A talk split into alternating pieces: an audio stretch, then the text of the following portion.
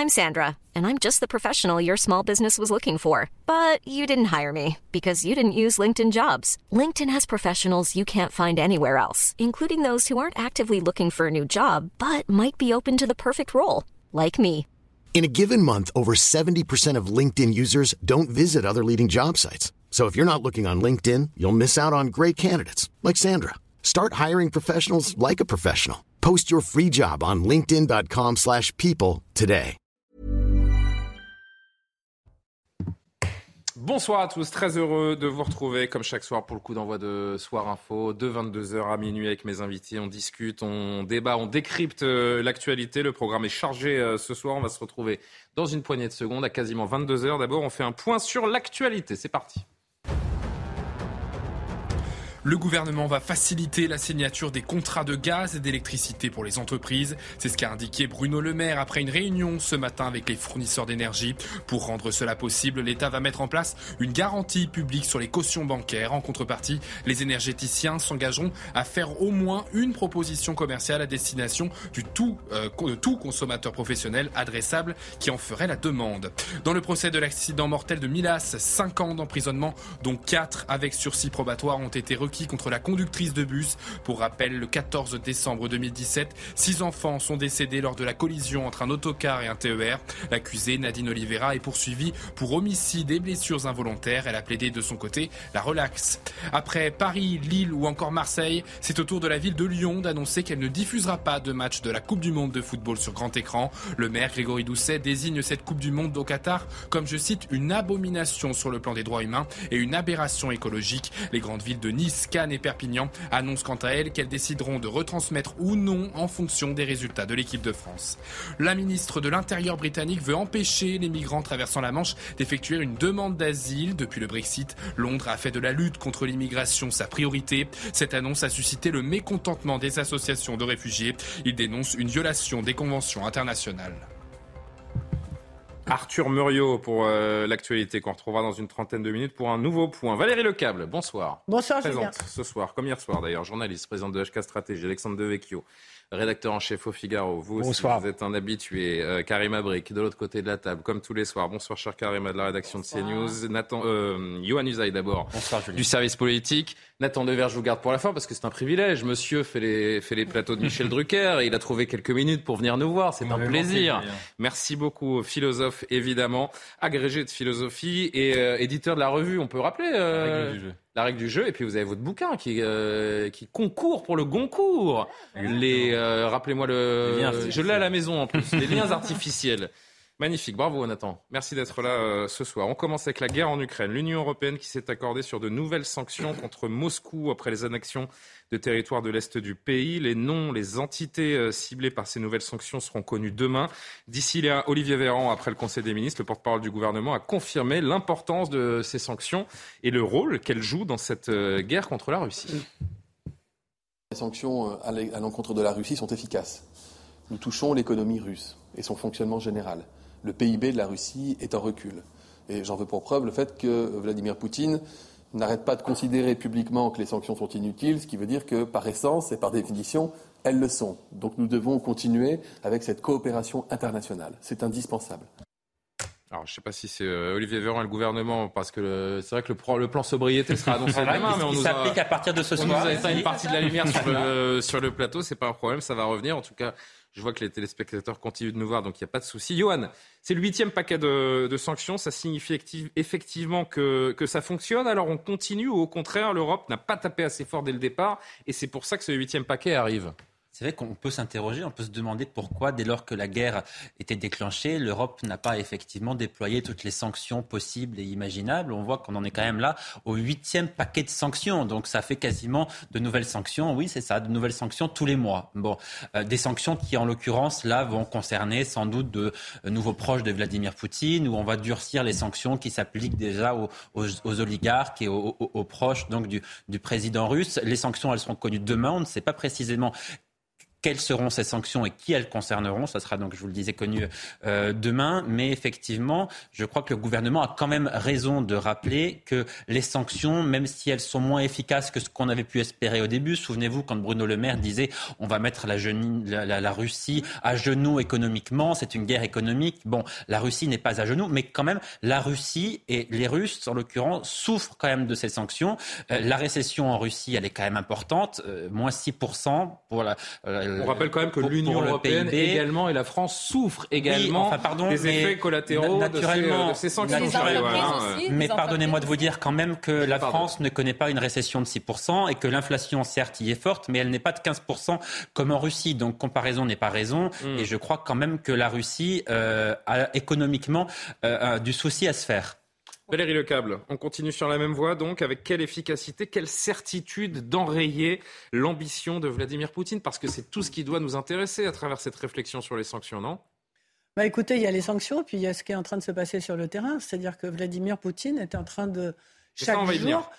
J'étais tout à l'heure en train de me poser la question, je regardais les infos et je me disais, mais est-ce qu'il est devenu possible que l'impossible arrive et que Vladimir Poutine perde cette guerre. J'étais vraiment. Je, trouve qu'il y a une conjonction de choses, si vous voulez. Entre, alors on va peut-être en parler après, mais la défaite euh, militaire sur le terrain qui est en train euh, d'augmenter, c'est-à-dire parce qu'il y a l'attaque du Sud, et on en parlait déjà euh, hier soir, le Sud, c'est la route vers la Crimée, et la Crimée, c'est le dernier bastion de repli de Poutine. D'ailleurs, ça va devenir dangereux à ce moment-là, parce que ça, il ne voudra certainement pas qu'on y touche, et on ne sait pas trop de quelle façon ça va se passer. Il y a cette euh, armée ukrainienne euh, dont, les Ukrainiens disent qu'ils sont fiers parce qu'ils arrivent à faire deux fronts en même temps, sur l'Est et sur le Sud en même temps. Mhm. Vous avez euh, à la télévision russe, c'est nouveau, des critiques qui commencent à monter contre la façon dont la guerre se passe, contre le recul des Russes, des Russes sur le terrain. Vous avez les gens... Apparemment, il y a, je disais, il y a un rappeur, on vient de retrouver le, le corps d'un rappeur qui a sauté d'un immeuble pour ne pas euh, pour ne pas être, mobilisé, et qui a dit quitte à mourir, je préfère mourir de ma belle mort que d'aller euh, tuer mes, camarades. Pardon, mais tout ce que vous évoquez, en fait, vous évoquez tout sauf les sanctions. Donc Poutine est acculé malgré, euh, enfin, avec ou sans sanctions. C'est ça que vous nous dites en fait. Donc vous ajoutez à ça ce qu'a dit très bien Johan Ozian, c'est-à-dire ces sanctions économiques qui jour après jour ne souriait pas. Non, parce que c'était pas exactement Usan, mais. Non, mais.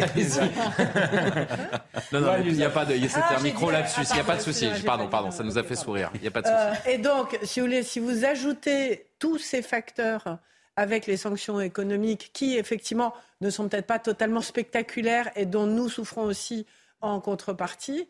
Ça fait beaucoup euh, pour un seul pays. Général Clermont, qui est avec nous comme, euh, comme hier soir, et je le remercie, Général Bruno Clermont, consultant défense pour, euh, pour CNews. D'abord, sur, ces, sur ces sanctions, on en a parlé hier, c'est évidemment pas votre champ de compétences particulier, mais moi j'ai quand même une question à vous poser, mon général. Aider Kiev, malgré les menaces de Poutine, à quel point est-ce tenable? Je suis désolé, j'ai pas compris la question. Aider Kiev, aider, continuer d'aider Kiev et Volodymyr Zelensky malgré les menaces de, euh, de hum, Vladimir Poutine. À quel point est-ce tenable pour euh, l'Union européenne notamment? Ça dépend si vous là vous parlez des, menaces économiques, des menaces de sanctions énergétiques. Écoutez, ça c'est le cœur de la politique. Hein. C'est pas aux militaires de répondre à cette question. C'est aux politiques de, de, prendre la responsabilité et, d'assumer euh, les conséquences sur la population française, sur l'économie française, sur l'économie européenne, des décisions qui sont prises au niveau politique. Je ne peux pas me substituer au pouvoir politique dans cette, dans cette analyse. On va, on va s'intéresser au terrain avec vous euh, et au théâtre euh, d'opération, euh, mon général. Peut-être un mot, Nathan, parce que Nathan Dever, parce qu'on a également appris par ailleurs que l'État français allait verser une aide financière de 150 euros par mois aux familles françaises, donc qui hébergent des réfugiés ukrainiens. Annonce faite par le ministre délégué à la ville et au logement aujourd'hui, Olivier Klein. Qu'est-ce qu'on dit de cette mesure? Il faut la saluer? Bah, il faut, il faut peut-être en saluer le principe, mais le montant est vraiment dérisoire. Les, Français ont accueilli euh, avec beaucoup de solidarité, de, compassion euh, et d'humanité d'ailleurs les réfugiés ukrainiens. Et euh, bon, 150 euros, 200 euros, c'est un, un prix dérisoire. Ça pose toute la question beaucoup plus large d'ailleurs du fait que toutes ces sanctions. Il faut rétribuer les Français parce qu'ils accueillent des, des réfugiés? Bah écoutez, moi le, principe, je trouve que c'est intéressant de, de, de, rétribuer parce que évidemment accueillir des réfugiés c'est une démarche coûteuse, euh, tout à fait naturellement, euh, que ce soit le logement, l'alimentation, etc. Donc à partir de là, penser des aides, c'est une chose, mais bon, euh, c'est, le, montant est, est, assez modique. Et, et, juste sur les sanctions, je voulais faire une remarque sur le fait que ce soit le huitième paquet de sanctions. Une hypothèse qu'on peut avoir, c'est quand même qu'au début de cette guerre, l'Europe avait peur de la Russie. Peur pour beaucoup de raisons, notamment parce qu'il y avait le, traumatisme en quelque sorte syrien, où on a vu Vladimir Poutine sortir totalement victorieux de cet épisode syrien, et qu'il y avait donc aussi, si vous voulez, cette guerre, moi la leçon que j'en tire, c'est la place de l'imprévisible dans l'histoire. C'est-à-dire qu'on se souvient que le matin euh, de l'invasion russe, tous les spécialistes, et plus ils étaient spécialistes d'ailleurs, et plus ils disaient des choses totalement fausses, à savoir que Kiev allait perdre d'ici quelques heures ou quelques jours. Et, je peux comprendre d'ailleurs, parce que du, point de vue de leurs compétences, de leur analyse, de leur connaissance, ils avaient cette vision-là. Et cette guerre a été la preuve à chaque fois qu'il y avait de l'imprévisible. Et donc, me semble-t-il, là, ce qui est en train de se passer, c'est que l'Europe est en train de découvrir qu'elle est forte, qu'elle est plus forte qu'elle ne le croyait. Ça veut dire qu'il y avait quand même, depuis 2015, depuis la guerre en Syrie, il y avait quand même ce grand, ces grands presque musique ambiante dans l'imaginaire collectif européen que nous étions faibles, vulnérables, divisés, inutiles, etc. Et là, on est en train de découvrir. Pardon, on attend, mais ce sont quand même les États-Unis qui mènent cette guerre largement aux côtés de, l'Ukraine. Nous sommes un, acteur secondaire. Ah oui, vous avez raison, bien sûr. Partie, mais, euh, les États-Unis, vous avez raison. On pourrait ajouter, on pourrait dire l'Occident de manière plus générale. Vous avez raison, je corrige. Mm. Mais euh, l'Occident pendant la guerre syrienne a, a été extrêmement faible. Et là, en fait, on est en train de découvrir une puissance occidentale, ce qui fait, à mon avis, qu'il y a un regain de confiance qui explique qu'il y ait des nouveaux paquets de sanctions et que ces paquets n'aient pas été adoptés dès le début, si vous voulez. Karim Abrik et Alexandre Devecchio, avant d'aller précisément sur le, sur le front pour comprendre la situation, en discuter un instant avec le général. Allez-y. Bah, moi, je retiens une chose aussi, que tout peut basculer quand même rapidement. Et sur la question du regain de confiance, si on se met, euh, disons, au tout début versus à aujourd'hui, pense que le regain de confiance, il est assez récent. on va le dire comme ça. Et il vient aussi de cette alliance, donc euh, différents pays européens, les États-Unis ensemble. Donc là, soudainement, effectivement, on se sent beaucoup plus confiant. Sur la question des sanctions, pas mal de choses à dire là-dessus. Euh, je vous dirais, encore une fois, c'est la question de la durée. Ça commence à faire plusieurs mois maintenant que le conflit, que la guerre a éclaté. Et euh, est-ce qu'on avait sous-estimé justement la résistance de la Russie? Certes, parce que depuis 2014, avec l'annexion de la Crimée, il y avait déjà eu des sanctions en Russie. Donc la Russie déjà euh, s'était organisée, avait créé donc d'autres partenaires commerciaux d'un côté, avait euh, rétabli une certaine autonomie, euh, si vous voulez, dans différents secteurs d'activité. Donc, ils étaient quand même prêts à faire face à un certain soubresaut. Est-ce qu'ils s'attendaient à ce que le conflit soit aussi long? Eh bien, là, c'est pour ça qu'ils en subissent davantage des conséquences aujourd'hui. Euh, Nathan, Nathan Dever parlait tout à l'heure de, de l'imprévisibilité de l'histoire. Je suis d'accord avec lui, l'histoire est imprévisible et tragique. C'est pour ça qu'il ne faut pas jouer trop longtemps avec ce caractère euh, imprévisible. Je pense qu'on est un peu à la croisée des chemins. Effectivement, on a un Vladimir Poutine affaibli et prêt à négocier. Parce qu'en réalité, s'il a fait ces référendums euh, d'annexion, c'est aussi une manière de figer la situation et de dire Bon, je n'irai pas euh, nécessairement euh, plus loin. Donc la, question maintenant pour l'Europe et surtout les États-Unis, parce que vous avez raison de rappeler que nous ne sommes qu'un acteur secondaire dans cette guerre, c'est de savoir jusqu'où aller trop loin. Euh, continuer à profiter de l'avantage ou stopper maintenant et négocier. Parce qu'à un moment donné, lorsqu'un adversaire est trop affaibli, paradoxalement, il ne veut plus négocier. Il devient plus dangereux. Il devient plus dangereux. Si par exemple l'armée ukrainienne allait jusqu'en Crimée, je pense que effectivement Vladimir Poutine n'aurait plus rien à perdre, on n'aurait pas de marge de négociation, et là, on pourrait le voir surenchérir avec des attaques sur nos câbles Internet euh, euh, sous-marins, sur... Euh, et là, il faut, bien comprendre qu'une telle attaque, ce serait le chaos hein, en Europe. Hein, les câbles de télécommunication. Plus l'utilisation du nucléaire. on nous dit c'est pas possible, et on souhaite tous que ce soit pas le cas, puisque ce serait l'inconnu, ce serait du, du, jamais vu. Mais l'histoire, encore une fois, est imprévisible et tragique. Donc la, la, la question-là et jusqu'où est-ce qu'on veut aller? Est-ce qu'on peut faire ou pas tomber ce régime?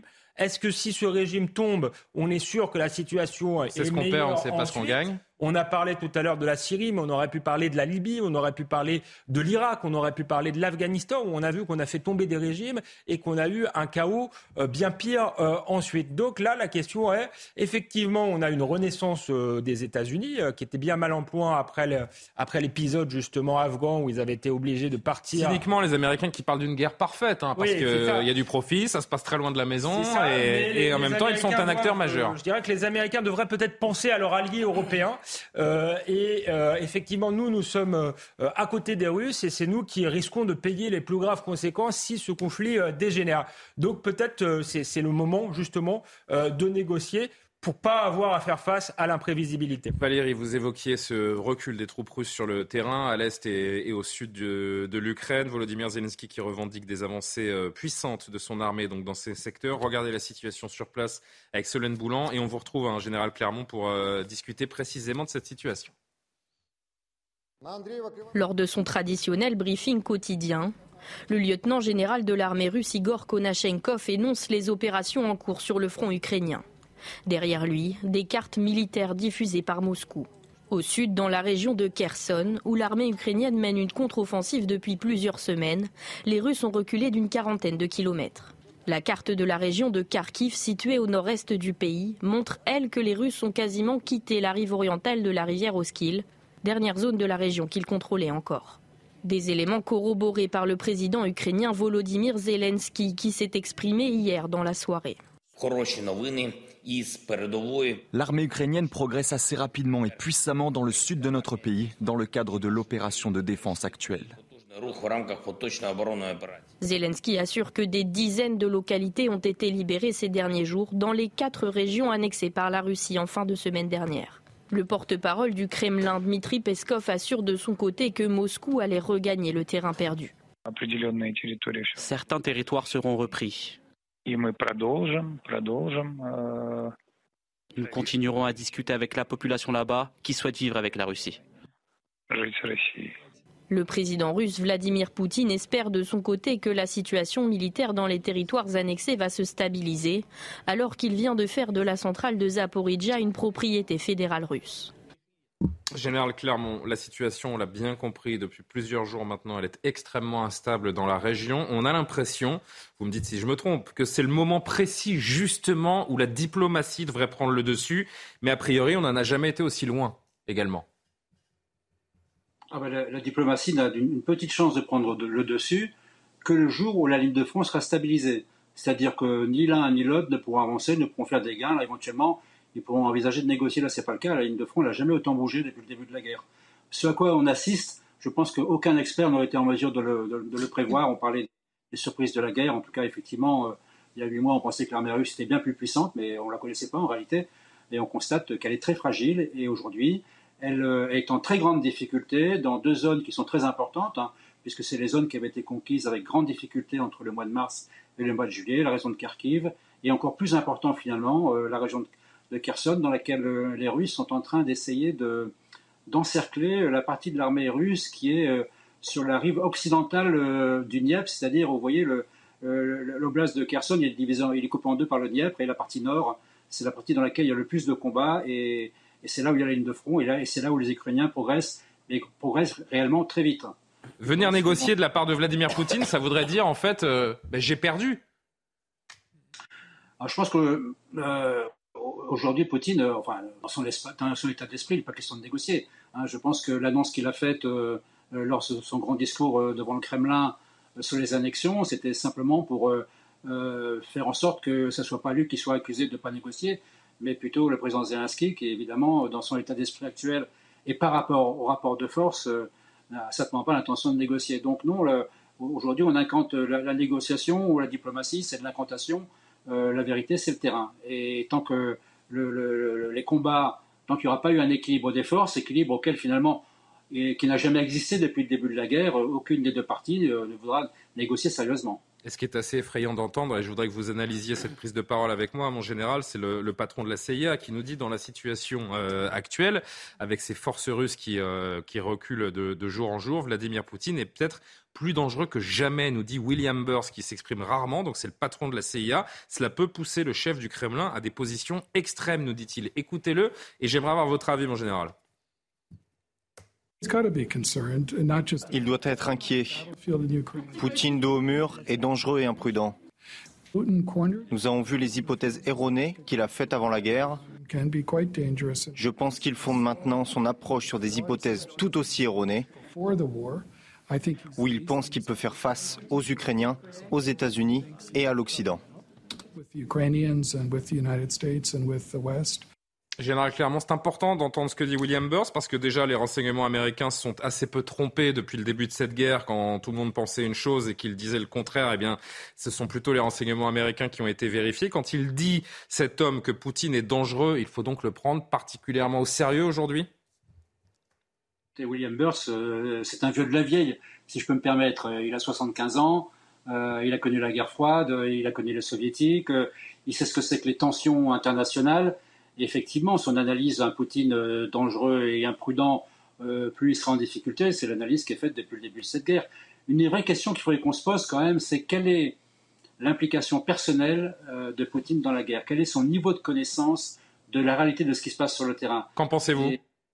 Si, on se, si on se réfère à ce qui s'est passé en Tchétchénie, la deuxième guerre de Tchétchénie, c'est Poutine qui l'a gagnée. Et c'est Poutine qui dirigeait les opérations. Je pense qu'après toutes les désillusions qu'il a eues depuis le début de cette guerre, tous les mensonges qui ont été racontés, euh, je pense qu'il, euh, je, crois imaginer que même s'il n'a pas l'exactitude de la connaissance de ce qui se passe sur le terrain, c'est lui qui prend la décision principale. Et lorsqu'il est critiqué, comme elle a été critiquée par Kadyrov, ou euh, critiqué par ce président de la, commission de défense de la Douma, un ancien général, c'est une critique adressée directement à, Vladimir Poutine sur sa stratégie et sa méthode. Donc aujourd'hui, il est aussi, à être attaqué petitement, mais enfin petitement en Russie, ça veut dire grandement ailleurs, sur la stratégie qu'il emploie pour euh, gagner cette, euh, cette opération spéciale qu'on commence vraiment à appeler guerre en Russie.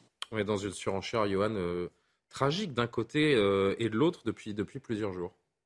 Oui, évidemment, il y, a, une surenchère, et puis il y a un État qui est quand même plus aujourd'hui en position de force, qui est l'Ukraine, et un État qui est davantage en position de faiblesse, qui est la Russie. Alors effectivement, je, suis d'accord avec l'analyse qui a été faite, ce n'est pas une position qui permet aujourd'hui, me semble-t-il, de négocier. Et négocier sur quoi? Vladimir Poutine euh, dirait, euh, on, reconnaît l'annexion effectivement de ces quatre zones de, de l'Ukraine, et on arrête la guerre, mais vous vous rendez compte le message que l'Occident alors enverrait à ce moment-là à l'ensemble des puissances, notamment aux puissances façon, nucléaires. Volodymyr Zelensky a d'ores et déjà balayé cette hypothèse d'un revers de main. Hein, mais, il ne veut pas négocier avec Vladimir Poutine. C'est pour ça que c'est inquiétant pour l'Occident. Mais, mais évidemment. Peut-on suivre Volodymyr Zelensky Mais c'est-à-dire qu'il me semble aussi, je, je, peux me tromper, mais que reconnaître ces annexions, ce serait envoyer un message dramatique à l'ensemble des autres puissances, notamment les, les, les puissances euh, euh, nucléaires, des, des, pays qui sont en train de développer cette arme nucléaire, comme euh, l'Iran, comme la Corée du Nord, qui l'a déjà. En réalité, ce, ce, ce serait leur dire, mais si vous avez l'arme nucléaire, alors vous pouvez envahir n'importe qui, vous pouvez aller euh,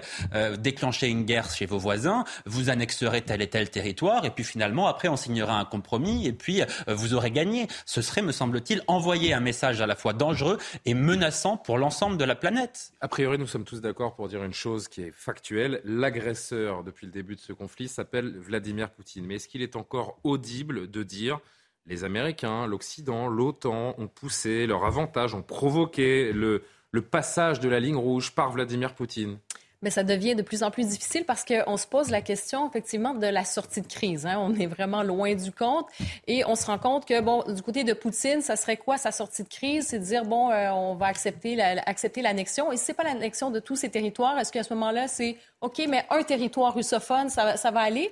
Et de l'autre côté, on est aussi dans une logique jusqu'au boutisme de la part euh, de Zelensky qui dit, non, je vais pas du tout négocier, je vais reprendre tous les et territoires. Nous sommes au milieu de tout ça. Et même, on va aller encore plus loin. Alors, que reste-t-il à Poutine? Pour cette sortie de crise et aussi pour ne pas perdre la face et en même temps pour ne pas utiliser sa dernière carte joker qui est euh, finalement l'arme nucléaire.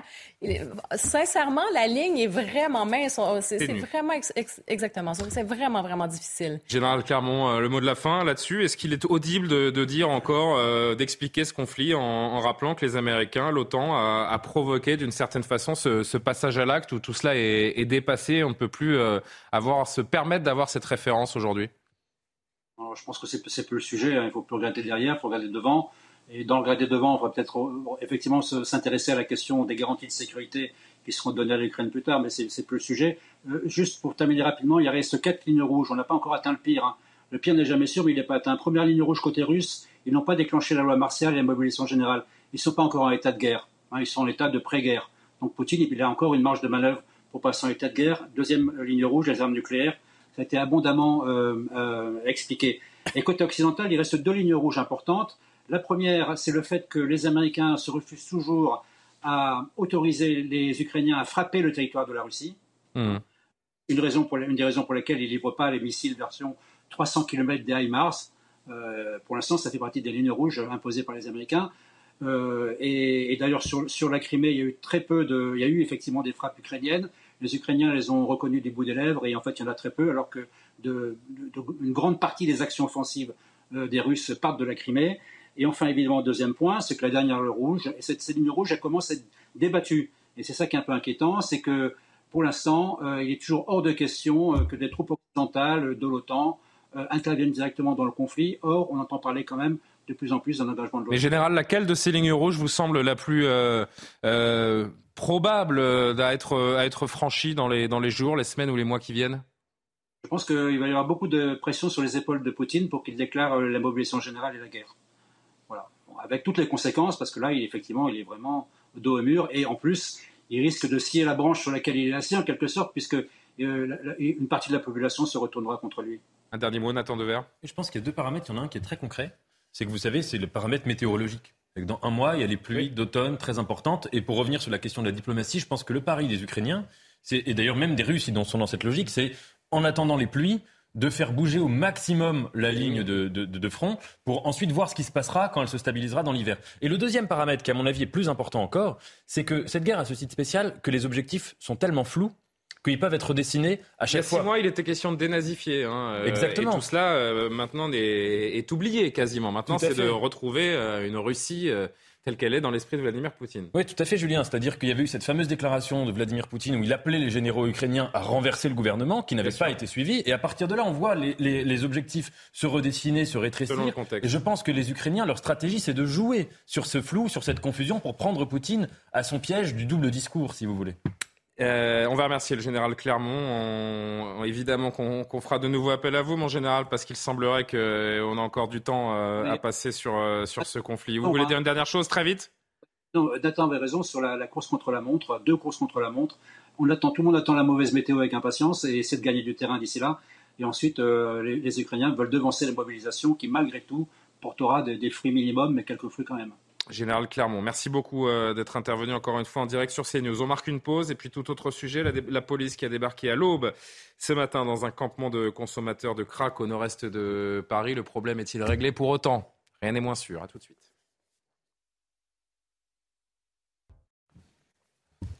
« 22h30, le retour de Soir Info sur l'antenne de CNews, un passage par l'actualité avec Arthur Morio et on se retrouve. Les États membres de l'Union européenne se mettent d'accord sur de nouvelles sanctions contre la Russie. Cette annonce intervient alors que Vladimir Poutine a signé aujourd'hui la loi annexant les quatre régions du sud-est de l'Ukraine à la Fédération de Russie. Ces nouvelles sanctions de l'UE seront dévoilées et entreront en vigueur demain. Les réserves de gaz en France sont remplies à plus de 99%. C'est ce qu'annonce la Commission de régulation de l'énergie. Toutefois, elle appelle à la vigilance. Ce stock, bien que plein, ne représente que les deux tiers de la consommation hivernale des PME et des particuliers du pays.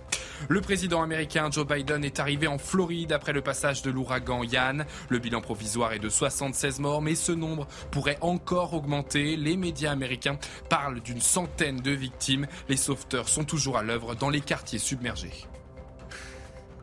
Toujours avec Yohann Usaï, Alexandre Devecchio, Nathan Dever, Karim Abric, Valérie Lecave. J'accueille Mathieu Vallet qui nous rejoint. Bonsoir, cher Mathieu, porte-parole du syndicat indépendant des commissaires de police. On ouvre un chapitre euh, sécurité, on l'a compris, avec vous notamment autour de ce plateau. La police qui a débarqué à l'aube dans un campement de consommation de crack au nord-est de Paris ce matin. Donc l'évacuation du plus grand camp de toxicomanes accro au crack s'est déroulée euh, avec à la clé 39 arrestations. Bilan fait par le ministre de l'Intérieur. Un soulagement pour les riverains qui ont souffert pendant un an. Pour autant, le cauchemar est-il terminé? On va s'interroger ensemble, mais d'abord regardez ce qui s'est passé ce matin, donc avec Geoffrey Defebvre.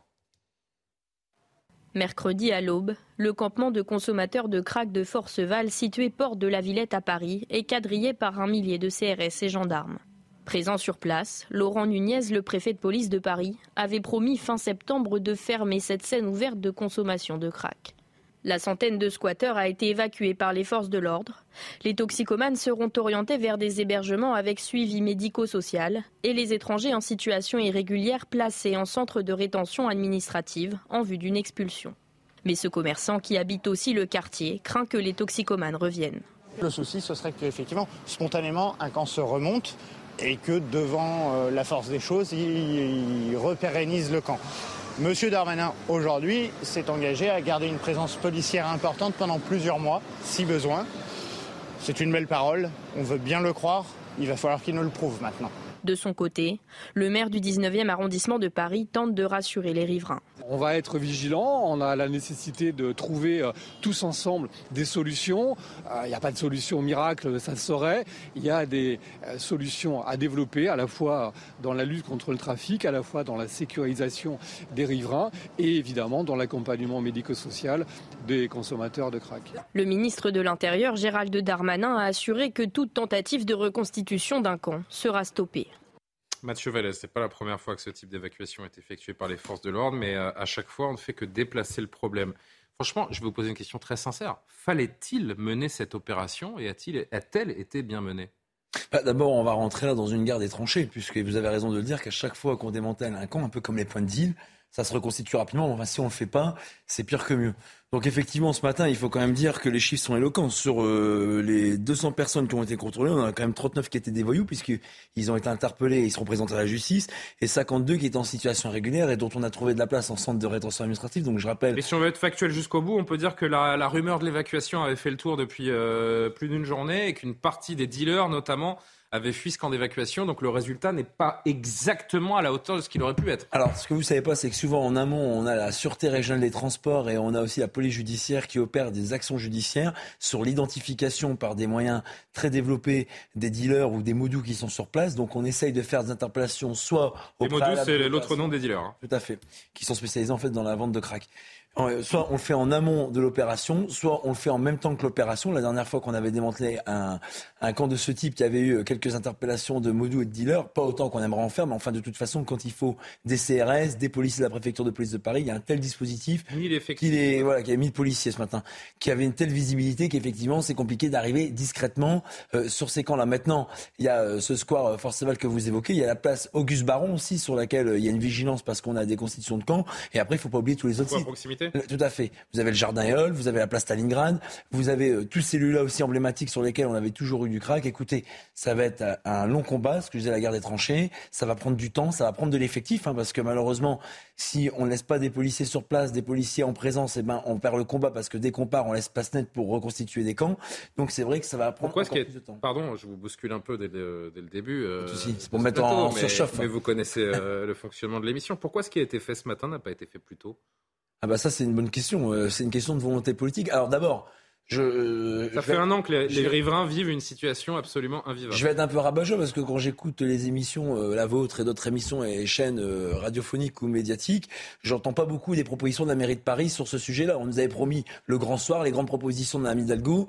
Il euh, y a toujours pas de propositions qui ont été faites. En tout cas, bon, écoutez, j'ai parlé avec des hauts fonctionnaires encore hier lors d'une cérémonie à la préfecture de police de Paris. Il y a toujours pas de propositions. Et sur la prise en charge par la santé publique, et sur la prise en charge par la mairie de Paris, et sur l'aménagement urbain, et sur ce que contribuent à faire les les, élus locaux. Donc encore une fois. Pour ça, si on se demande si euh, ce à quoi on a assisté ce matin, c'est un démantèlement ou un, ou un déplacement, parce que. Bah, en fait, c'est toujours la police au dernier moment euh, qui fait les choses, parce que quand on attend euh, l'action des autres partenaires, normalement, c'est censé pouvoir nous aider. Là, évidemment, on est bien seul dans le combat contre le crack. Et ce matin, ben, on a fait ce qu'on savait faire de mieux, c'est-à-dire interpeller des voyous, intercepter des personnes en situation régulière, matérialiser les infractions, évacuer un camp effectivement qui était nocif pour tous les riverains et les commerçants que vous avez notamment fait parler dans votre reportage. Et ministre de était sur place pour la photo, certains diront, en tout cas pour faire le bilan de ce qui s'est passé. Par contre, je vais juste rendre hommage. écoutez juste. Oui, alors juste rendre hommage. Je me permets parce que j'en ai encore parlé avec des, des gradés, des gardiens de la paix euh, sur le terrain. Euh, ils sont tous les jours, je vous l'ai dit la dernière fois en venant sur cette émission en début de semaine, matin, midi et soir, sur la voie publique pour empêcher la reconstitution de camp, pour interpeller hmm. les modous, pour non, mais c'est pas forcément l'action de la police qui est à remettre en question parce que c'est un, c'est une stratégie globale qui doit être adoptée parce que le crack c'est une question à part extrêmement complexe de santé publique d'abord peut-être. Ça va bien en 10 ans. Ça va sans dire, mais ça va mieux en 10 ans. Gérald Darmanin, comme je le disais, qui euh, faisait le bilan tout à l'heure de ce qui s'est passé ce matin dans l'Est parisien. J'ai demandé aux, milliers de, policiers et gendarmes que j'ai euh, mobilisés euh, euh, sur cette opération de rester jour et nuit dans ce 19e arrondissement et dans les villes d'Aubervilliers et de Pantin à proximité. L'idée n'est pas de, contrairement à ce qui a pu se passer auparavant, de, bouger ce village d'endroit à endroit, mais bien de éradiquer le village du Crac et ses 17 points de deal. Nous avons procédé ce matin à 211 contrôles euh, plus d'une cinquantaine de personnes étrangères en situation irrégulière, une quarantaine de personnes qui étaient recherchées par la police euh, euh, pour diverses raisons, des personnes qui tenaient des armes, des personnes qui avaient bien sûr de la drogue sur eux, mais aussi des personnes très, très vulnérables, notamment on pense à, à des femmes seules, parfois exploitées, sous, sous emprise.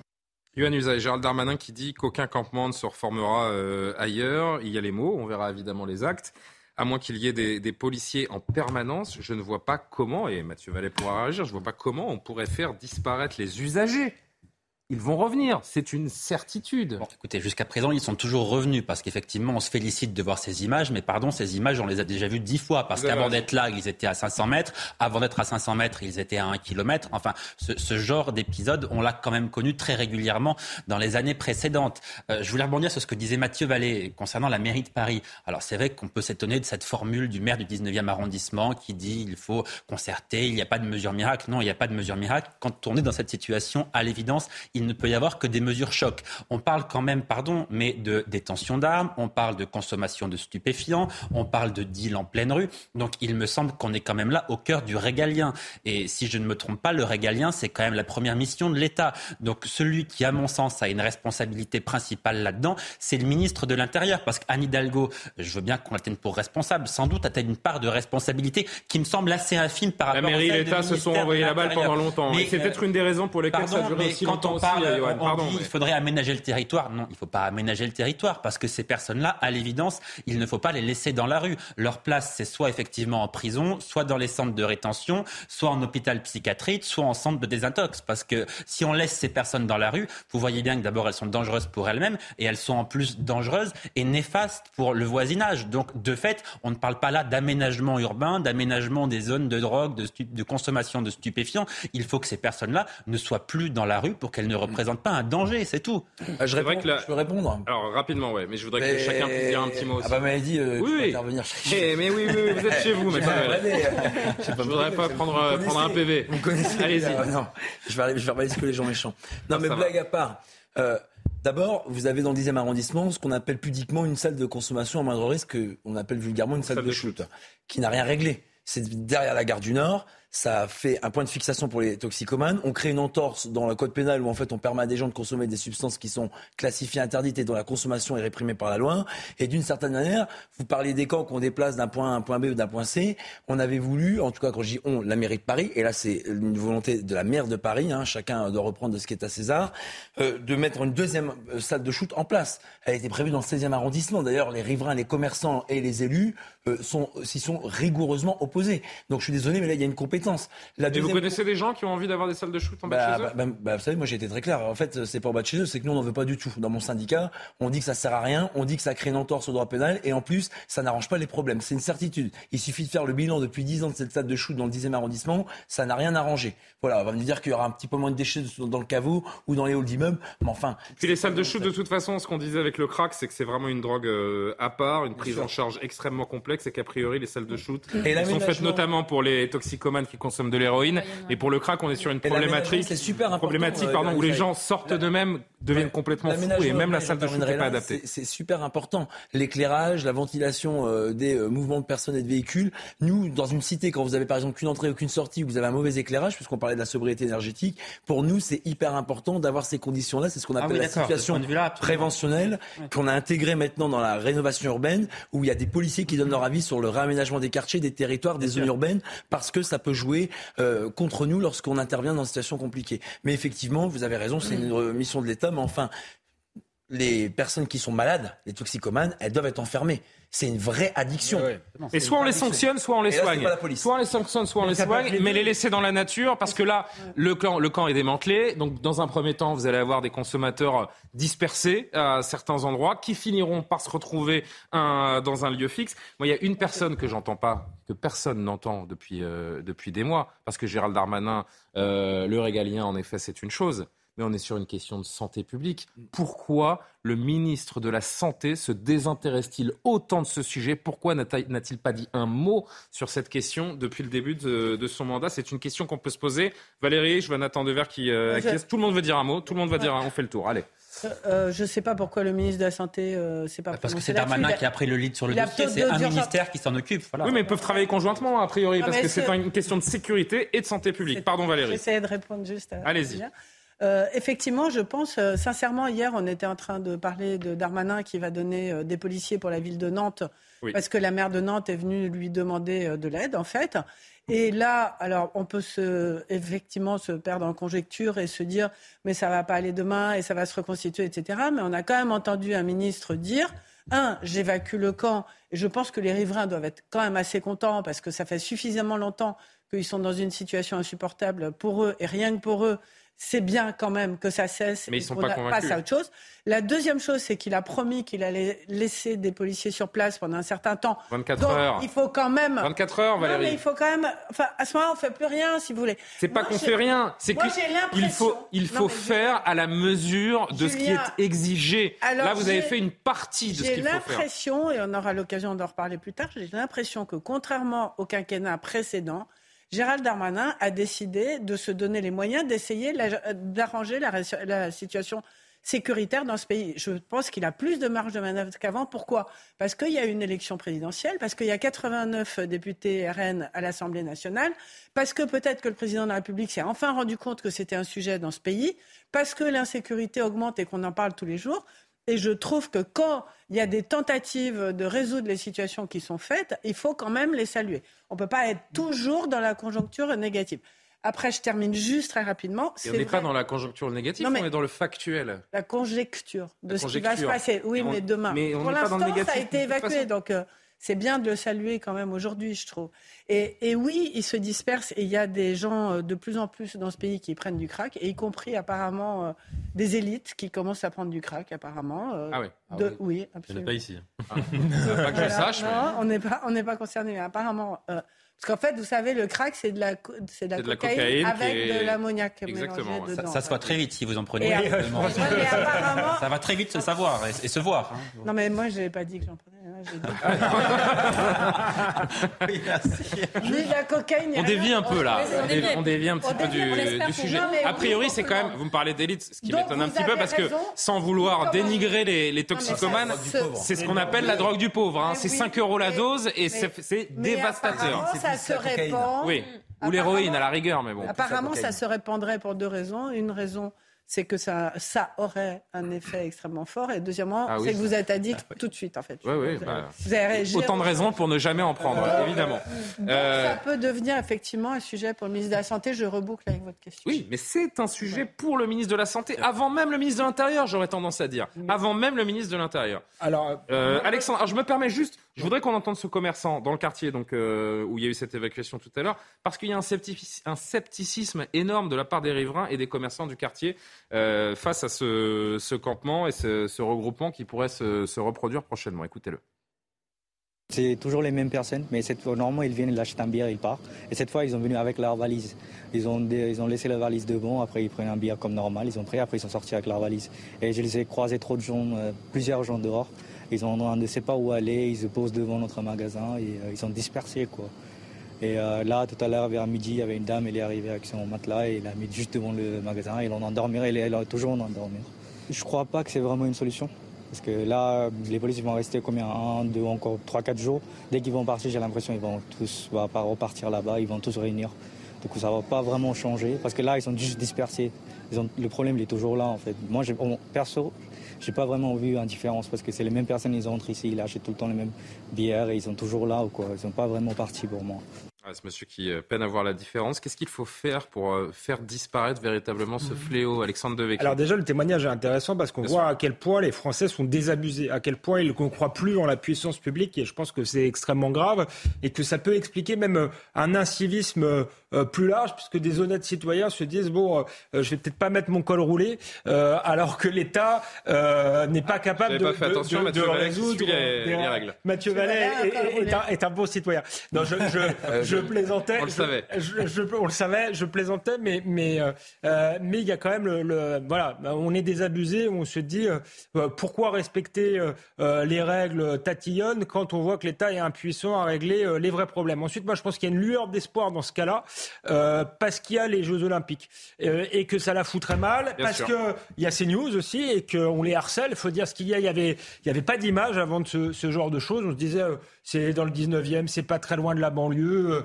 Euh, ils prendront. Et c'est marrant parce qu'on est suivi par d'autres médias hein, depuis, voilà, depuis on est Suivi par d'autres médias. Ils prendront les, les problèmes. Maintenant que c'est un peu médiatisé qu'il y a les Jeux Olympiques, je pense que ça peut faire réagir euh, et, et, trouver une solution pérenne. Et, et le, le, le ministre de l'Intérieur a dit quand même deux choses qui me paraissent intéressantes. Il parle de suivi euh, médico-social. -hmm. Je ne sais pas ce qu'il entend par là, mais si c'est enfermé euh, avec une injonction de soins, moi je pense que c'est la seule solution. C'est d'ailleurs pourquoi il ne faut pas opposer la sécurité et la santé dans ce, euh, dans ce type de, euh, de cas. Je Mais l'État doit faire son travail. On, on, on, par souci de, de, liberté individuelle, on n'a pas voulu appliquer l'injonction de soi. Mais l'injonction de soi, c'est non seulement protéger la société, mais c'est aussi protéger et aider euh, ces gens euh, qui sont euh, qui sont défaussés. Donc Regardez. il y a peut-être cette solution-là.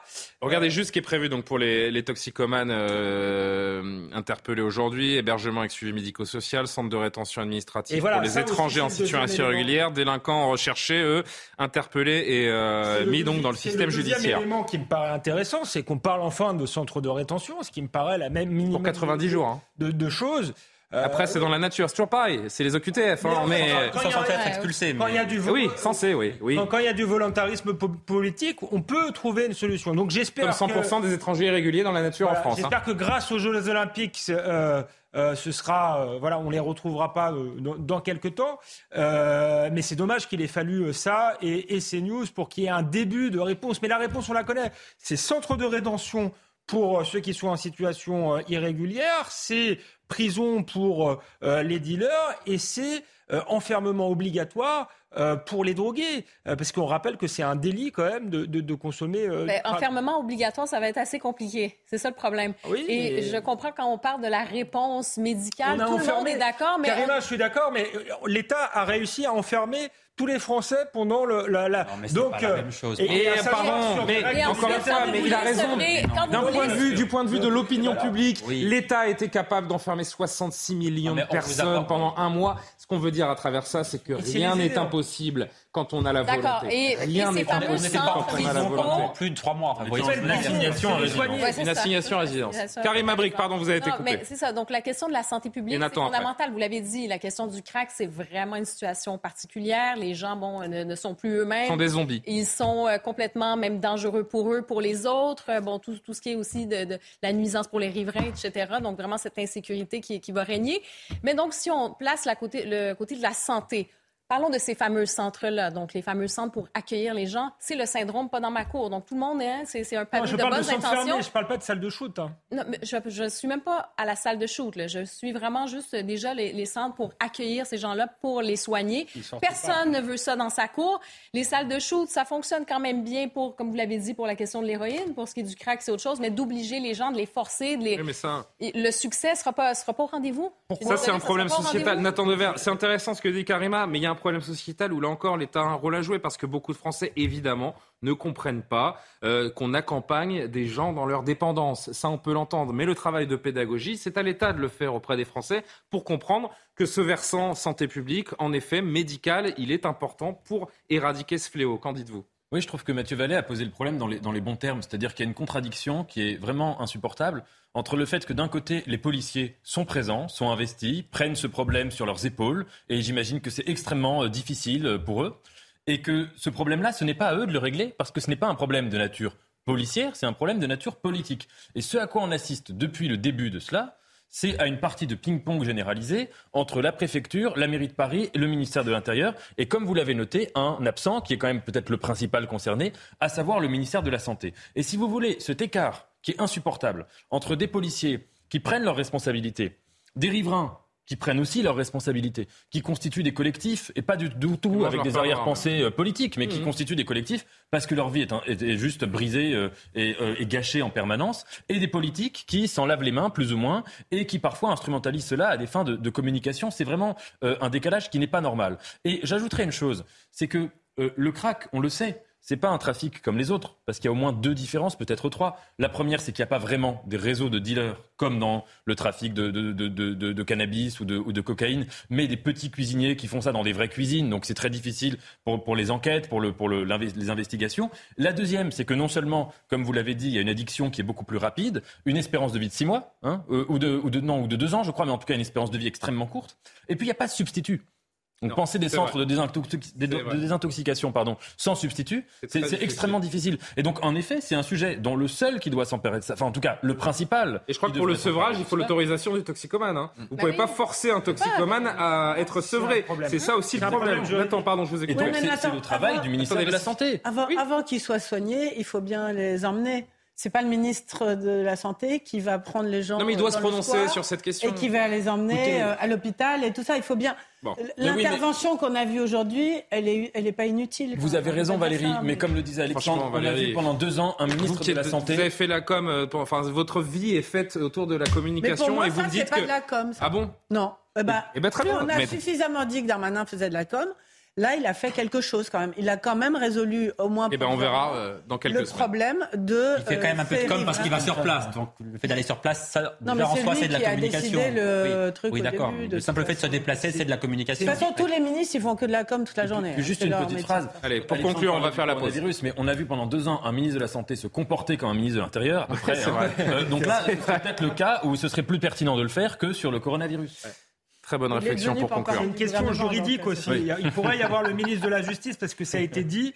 Euh, il y a la question de peut-on enfermer euh, les personnes contre leur gré Je rappelle quand même que fumer du crack, c'est euh, un, un, délit et, et qu'ensuite ce serait les aider. Donc là, il y a un moment où l'entorse à la liberté me paraît être du bon sens. On doit avancer. On va parler de ce drame à Grenoble où un chauffard a ouvert le feu sur la police. La police qui a riposté et c'est la passagère de 18 ans qui est tombée sous euh, sous, les balles.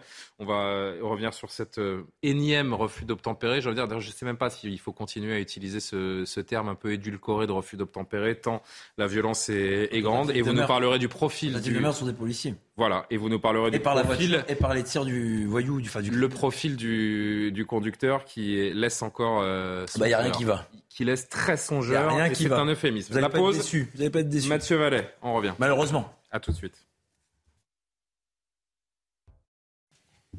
23h02 sur CNews. Oulala, on est très en retard. Pardon Arthur Muriot. Le rappel de l'actualité, on se retrouve pour les débats.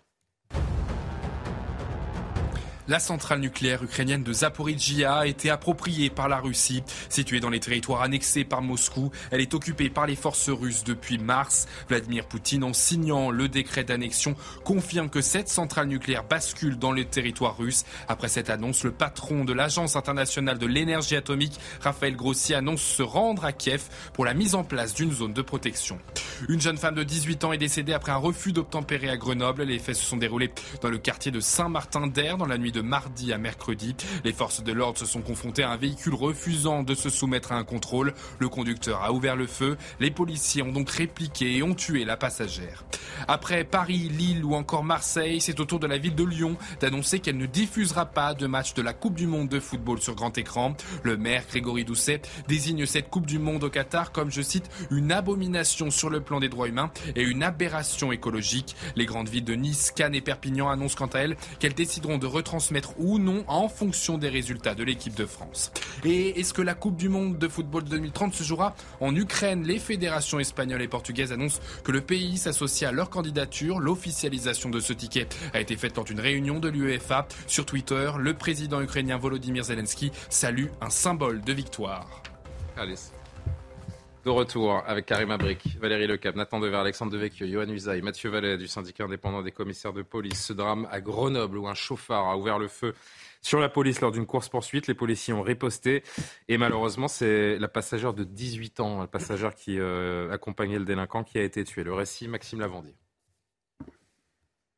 Il est 2 heures du matin à Saint-Martin-d'Air, à côté de Grenoble, lorsque les policiers décident de contrôler un véhicule qui grille un feu rouge. Les policiers descendent de leur voiture et se dirigent vers le véhicule suspect. C'est à ce moment-là que tout s'emballe. Il a tiré en direction de mes collègues euh, à trois reprises, tout en roulant. Face au tir de l'individu qui transporte aussi une passagère, les policiers ripostent et une course-poursuite s'engage jusqu'à Grenoble. Engagé dans la rue Henri Tars, le suspect percute une voiture de police et se retrouve dans une impasse. Mes collègues pensant pouvoir interpeller cet individu sont, ont mis pied à terre. Celui-ci a fait demi-tour et leur a enfoncé littéralement dessus. Et donc mes collègues n'ont pas eu d'autre choix pour arrêter cette agression de faire usage de leurs armes. Arrivé à l'intersection entre le cours de la Libération et la rue Albert Régnier, le véhicule percute une autre voiture, mettant fin à sa cavale. Mes collègues ont interpellé euh, le, conducteur, euh, non sans mal, euh, et c'est à ce moment-là qu'ils ont, ont, aperçu une personne décédée. Âgée de 18 ans, la passagère est décédée des suites d'un tir. Le conducteur du véhicule, lui, est un Marocain en situation irrégulière, sous le coup de plusieurs mandats d'arrêt. Déjà condamné pour violence avec arme en récidive, il avait purgé sa peine de 2012 à 2021 à Saint-Quentin-Falavier. Son obligation de quitter le territoire français n'avait pas pu lui être notifiée. Une enquête a été confiée au service de police judiciaire de Grenoble, en parallèle d'une autre enquête pour les tirs effectués par les policiers. Mathieu Vallet, là on est au-delà du refus d'obtempérer, c'est de la violence délibérée, euh, pardon de le dire comme ça, mais on voulait tuer du flic, et ça se termine avec un drame pour une gamine. C'est inacceptable. Bah, dans cette affaire, en fait, il n'y a rien qui va. Mhm. On va d'abord regarder le profil euh, de ce criminel, parce qu'on se rend compte que non seulement après avoir des services. un refus d'obtempérer, je vais y venir, mhm. après avoir foncé sur des policiers, qui a obligé donc les policiers qui étaient menacés de mort par cet individu à tirer, puis après avoir tiré en direction des policiers, d'abord, moi, je suis quelqu'un, j'essaie de profondément honnête. Il avait été condamné déjà il y a 8 ans pour avoir tiré dans le cadre de trafic de stupéfiants sur des policiers. Bon, 8 ans, c'est pas très cher payé quand on veut tuer des policiers. Mais en tout cas, il avait fait ses 8 ans. Pour une fois qu'on voit qu'une peine est faite jusqu'au bout, on peut s'en féliciter. Sauf qu'il est de nationalité marocaine. Donc moi, je raconte les Marocains, sauf que être français, ça se mérite, et venir sur le territoire français, ça se mérite et qu'à partir du moment où dès qu'on commet pour un étranger en situation régulière sur le territoire français un délit ou un crime, la peine elle doit être systématique, c'est l'expulsion du territoire. Si ce monsieur avait été expulsé dès qu'il avait commis des tirs sur des policiers à l'issue de sa condamnation qui avait démarré en 2012 et qui s'est terminée en 2021, on n'aurait pas eu effectivement des policiers qui auraient failli mourir sur cette intervention et cette passagère qui est morte à cause de l'irresponsabilité et la criminalité de ce conducteur. Et en fait, ce conducteur, c'est une véritable machine à fabriquer des, victimes. Vous savez qu'il est sorti de prison en 2021, il a écumé toutes les infractions du code pénal. Hein. Vol à main armée, trafic de stupéfiants, vol avec violence, port d'armes prohibées. Je ne vais pas vous faire la longue euh, liste de la muraille de Chine telle qu'on peut la connaître habituellement sur des clients qu'on connaît que trop bien. Et en réalité, le problème, c'est quoi? C'est que dans notre pays, on garde non seulement des gens qui n'ont pas la nationalité française et qui ont l'honneur d'être accueillis sur notre territoire et qui souillent notre territoire quand on s'en prend à des policiers. C'est qu'on n'aime pas la France puisqu'on incarne la République. Les policiers, on garde la République. Mhm. C'est ça. Et tant qu'on a dit tant qu'on ne fera pas ça, on n'y arrivera pas. En fait, ça veut dire que la police bosse pour rien non, mais ça veut dire qu'on. Non, mais dans un... je sais que je suis volontairement un peu euh, provoque, Mathieu, mais de voir un homme dont la place était en prison commettre une telle infraction et en arriver au décès de cette gamine de 18 ans, on se dit oui, la police bosse pour rien. Le pire, et je vais répondre à votre question, mhm. c'est qu'il sort de prison en avril 2021. Mhm.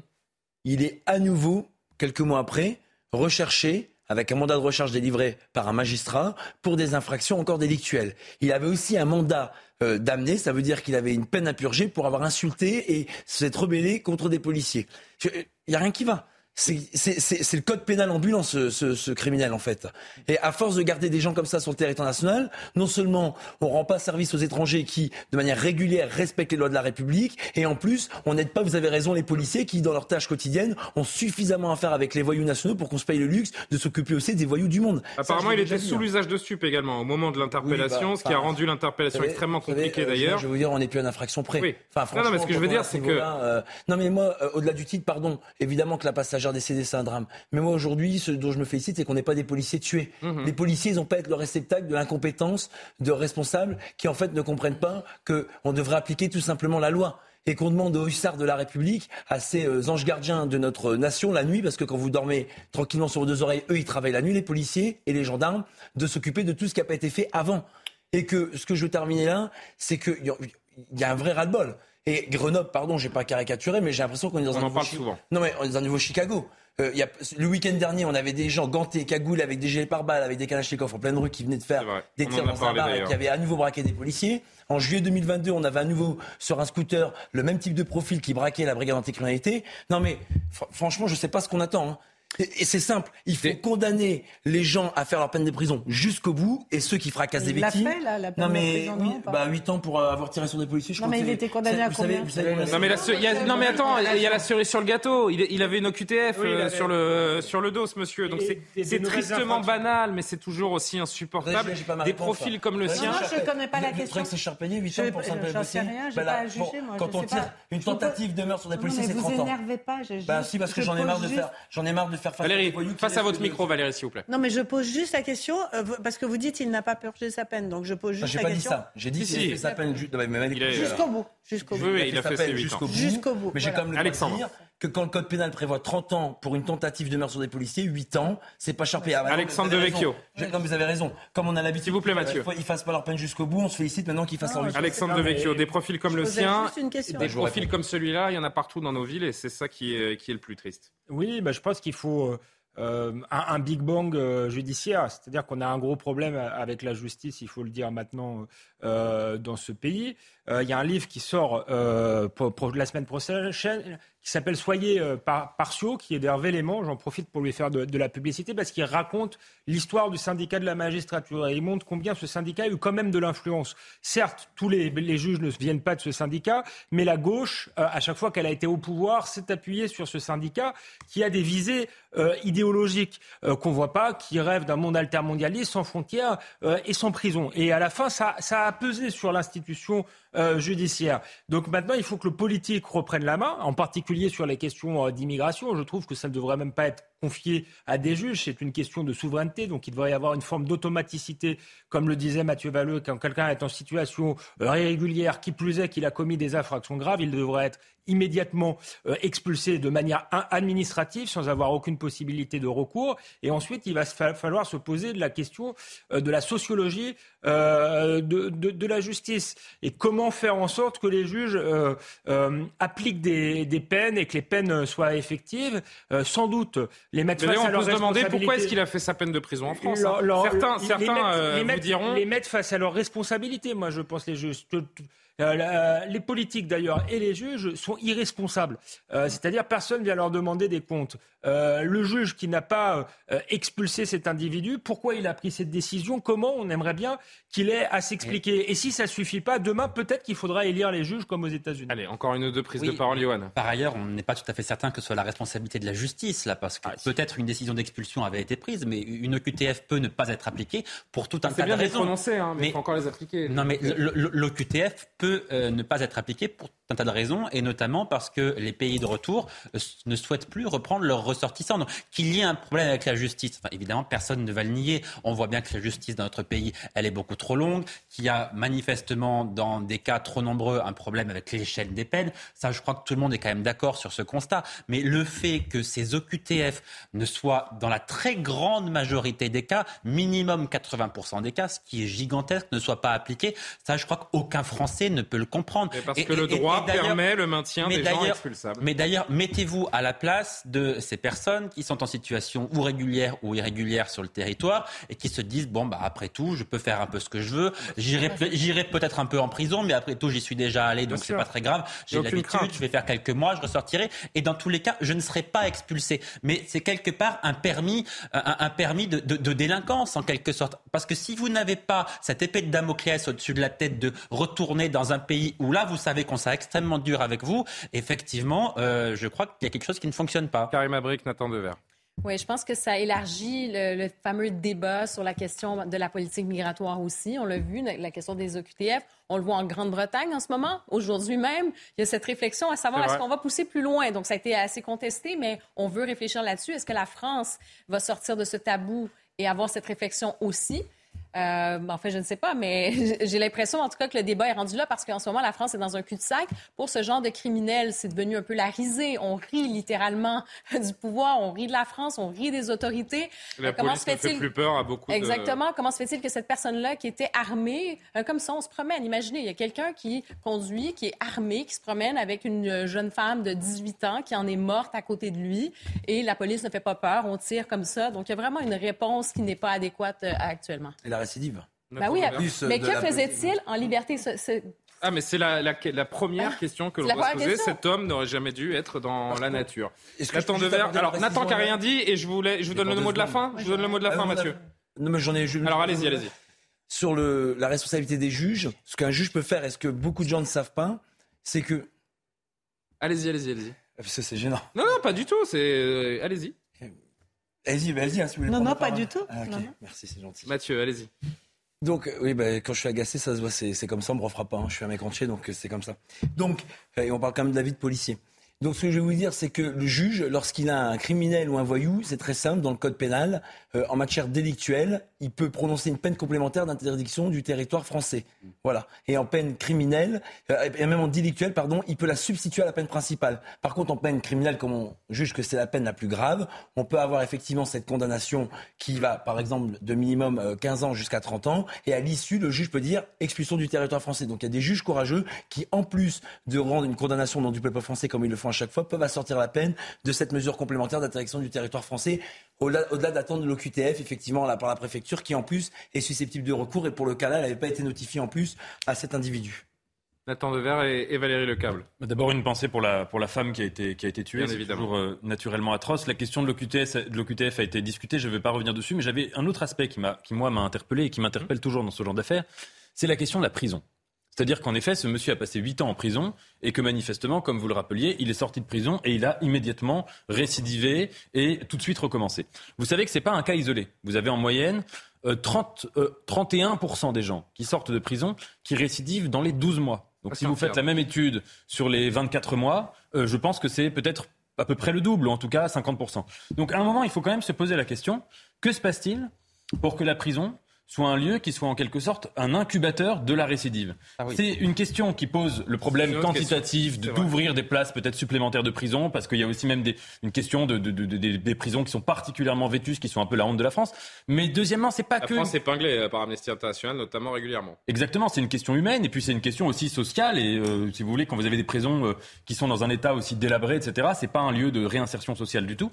Et puis le deuxième aspect, c'est pas seulement un aspect quantitatif, c'est un aspect de réfléchir sur le modèle qu'on veut de la prison. Aujourd'hui, la prison, c'est un lieu, je dirais, qui passe par l'inertie. On demande aux gens de rester dans des cellules et à ne rien faire, etc. Et je ne pense pas que l'inertie ait une version de une valeur de réinsertion sociale. Je pense au contraire que ça peut être le travail, le travail euh, manuel, le travail même euh, d'inciter les gens à faire des études, etc. Ça passe pas par le karting en tout cas, ça euh, on l'a compris cet été. non, mais ça passe, ça passe pas non plus par le fait de dire on va vous priver de tout et on va vous inciter à ne rien faire. Parce que inciter les gens à ne rien faire, c'est les pousser à rester sur leur pente naturelle. Et la pente naturelle, ça mène toujours au pire. Donc je pense qu'il faut vraiment repenser ça. Parce que quand vous avez des gens qui sortent de prison et qui recommencent et qui parfois qui s'aggravent, ça pose une vraie question sur la, fonction de cette institution qu'est la prison. Valérie Lecable. Non, mais je suis tout à fait d'accord avec ce que vient de dire euh, Nathan, c'est très intelligent. Et, euh, et, je rajouterais à ça que peut-être qu'il y a des gens qui ne sont pas euh, où ils devraient être, en fait. C'est-à-dire que ce que vous avez décrit comme phénomène, qui est une espèce d'enchaînement euh, un petit peu sans fin, on, se dit, mais cette personne-là, on ne peut pas la tirer de là de toute façon, parce qu'elle va recommencer. Comme vous l'avez dit, euh, c'est un code pénal ambulant. c'est quelqu'un qui. Quand vous partez du principe que des gens sont irrécupérables. Bah, je pars du principe qu'il y a des gens qui ne sont pas à leur place dans la vie qu'ils ont, en tout cas, pour aller, pour aller encore plus loin par rapport à ce qui a été dit. C'est-à-dire mmh. que ce garçon-là, on n'en connaît pas les raisons. Est-ce que c'est sa famille, son éducation, son environnement, son machin? Est-ce qu'il ne se sent pas bien dans ce pays, comme vous dites? Est-ce que j'en sais rien Mais apparemment, il n'y a rien qui fait que les choses euh, vont pouvoir s'arranger. Mm. Donc, on devrait avoir la possibilité à un moment donné de tirer ce constat d'impuissance, en fait, d'inadéquation fondamentale entre une personne et une situation donnée, effectivement le renvoyer dans son pays. Je pense que c'est la base parce que peut-être qu'il se sentirait mieux ou qu'il a plus de famille là-bas ou qu'il serait plus dans sa culture ou dans ce qui l'intéresse et ce qu'il aime. Mais euh, on peut. C'est vrai que la... Hein, Quoi? Vous êtes gentil. Euh. Non, je suis pas gentil. Non, mais je dis la reconduite aux frontières, c'est ça en fait. Oui, oui a priori, il avait une OQTF sur le dos, donc euh, il, y a échappé à cette Non, mais c'est pas gentil. C'est de dire on devrait être beaucoup plus ferme. Est-ce que le hmm. premier sujet, c'est pas de travailler sur ce sujet-là, c'est-à-dire l'expulsion, c'est-à-dire de avant, c'est ça le plus important de tout, c'est que quand il y a des gens qui sont à côté, qui sont inadaptés, qui s'en sortent pas et qui veulent pas s'en sortir, eh ben, il faut trouver le moyen de les faire partir ailleurs. Et il faut que les pays d'accueil soient également euh, réceptifs et, euh, et donnent des laissés-passer oui, mais ça, ça comme on l'a vu notamment avec l'imam récemment. Ça peut peut-être se négocier à l'échelle européenne, on peut peut-être ah, en faire un cheval de bataille parce qu'on est particulièrement... Non, mais on est particulièrement concerné dans ce pays. Donc peut-être que ça doit être une priorité politique. Bon. Euh, tout autre sujet avant de partir euh, en pause. Pas de célébration pour le parti de Marine Le Pen qui fête aujourd'hui ses 50 ans, les 50 ans du FN devenu RN. Pas de célébration, je disais, pour ne pas rappeler l'ère Jean-Marie Le Pen et parachever la dédiabolisation, mais un colloque qui sera organisé demain à l'Assemblée. Euh, écoutez Marine Le Pen justement sur cet anniversaire aujourd'hui. J'aime bien les anniversaires, je trouve que c'est sympathique.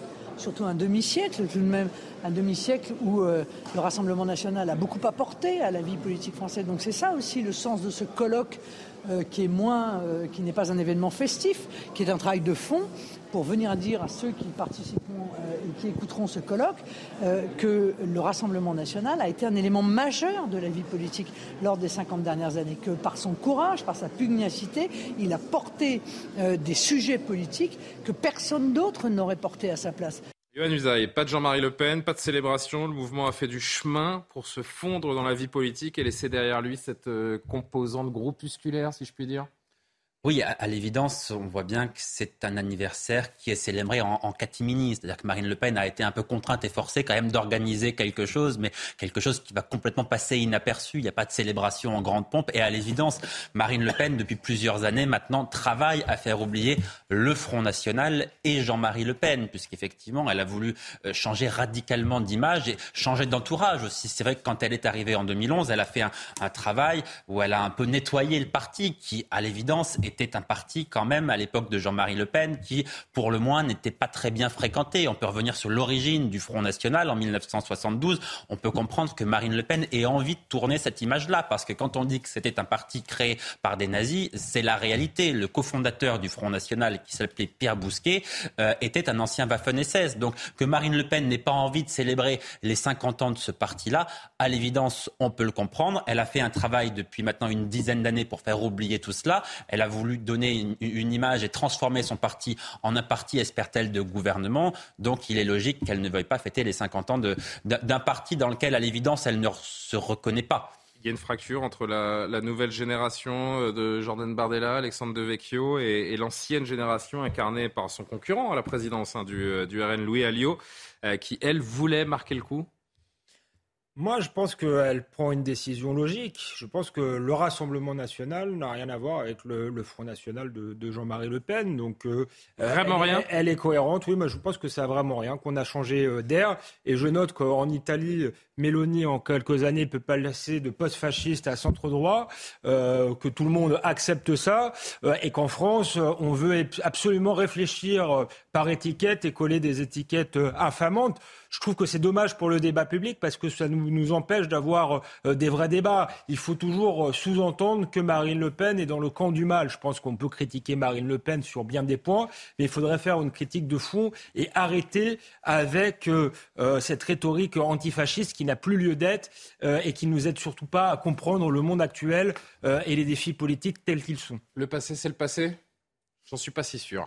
On va euh, y revenir après la pub. On continue la discussion. On parlera de ces actrices euh, françaises, ces artistes françaises qui ont décidé de se couper euh, quelques mèches de cheveux pour soutenir la, cause iranienne.